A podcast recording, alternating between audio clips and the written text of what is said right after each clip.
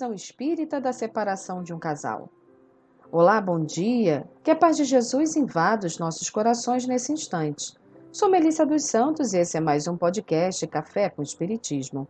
A cada semana trazemos aqui um capítulo do livro Sinal Verde, de André Luiz, através da psicografia de Chico Xavier. Hoje iremos refletir juntos na lição 38, Separações. Antes de começarmos, vamos a algumas colocações. A primeira é que nenhum casal em sã consciência começa um relacionamento ou se casa pensando em um dia se separar.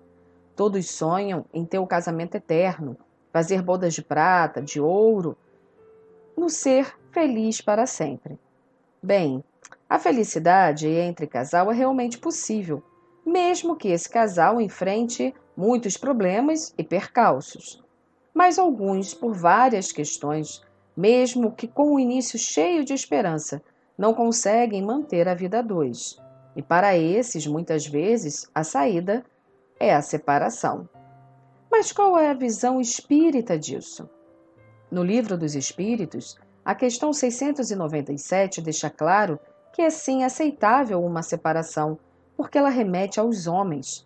A célebre frase dita em muitas cerimônias de enlace conjugal que diz o que Deus uniu, o homem não separa, se referindo apenas ao matrimônio em si como uma cerimônia religiosa ou no papel, não é bem condizente. O que Deus não separa é o amor de espíritos afins, que muitas vezes vêm comprometidos com a tarefa de ficarem juntos, seja para resgate ou para auxílio. Está lá escrito no Evangelho segundo o Espiritismo: quando Jesus disse: Não separeis o que Deus uniu, essas palavras se devem entender como referência à união segundo a lei imutável de Deus e não segundo a lei imutável dos homens. Para um casamento ser duradouro e bem-sucedido, é necessário uma série de quesitos e questões, principalmente três que iremos citar aqui: amor, respeito e companheirismo. E isso tem que ser das duas partes envolvidas, o casal, e não apenas com um ou com o outro. Também no Evangelho segundo o Espiritismo podemos ler: o divórcio é lei humana que tem por objetivo separar legalmente o que de fato está separado.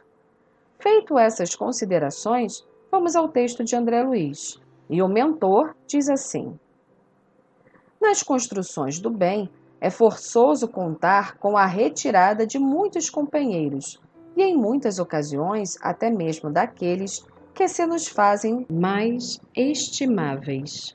É preciso aguentar a separação quando necessária, como as árvores toleram a poda. Erro grave reter conosco um ente querido que anseia por distância. Em vários casos, os destinos assemelham-se às estradas que se bifurcam para atender aos desígnios do progresso não servir de constrangimento a ninguém. Se alguém nos abandona em meio de um empreendimento alusivo à felicidade de todos, e se não nos é possível atender à obra em regime de solidão, a divina providência suscita o aparecimento de novos companheiros que se associam à luta edificante. Nunca pedir ou exigir de outrem aquilo que outrem não nos possa dar. Não menospreze a quem quer que seja. Saibamos orar em silêncio uns pelos outros. Apenas Deus pode julgar o íntimo de cada um. Reflexivas palavras de André Luiz. O mais importante, quando decidido pela separação, é tentar fazê-la de forma mais respeitosa e amigável possível lembrando os momentos de felicidade que os dois tiveram juntos e também tendo responsabilidade quando houver crianças envolvidas, para que elas não sejam prejudicadas. Lembrando as palavras do Espírito Bezerra de Menezes no livro Apelos Cristãos.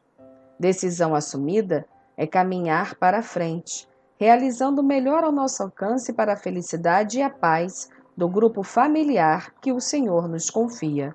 Oremos, identificando-nos com os nossos protetores da vida maior, que nos renovarão as energias para o caminho a percorrer. Que assim possa ser, e até o próximo podcast Café com Espiritismo.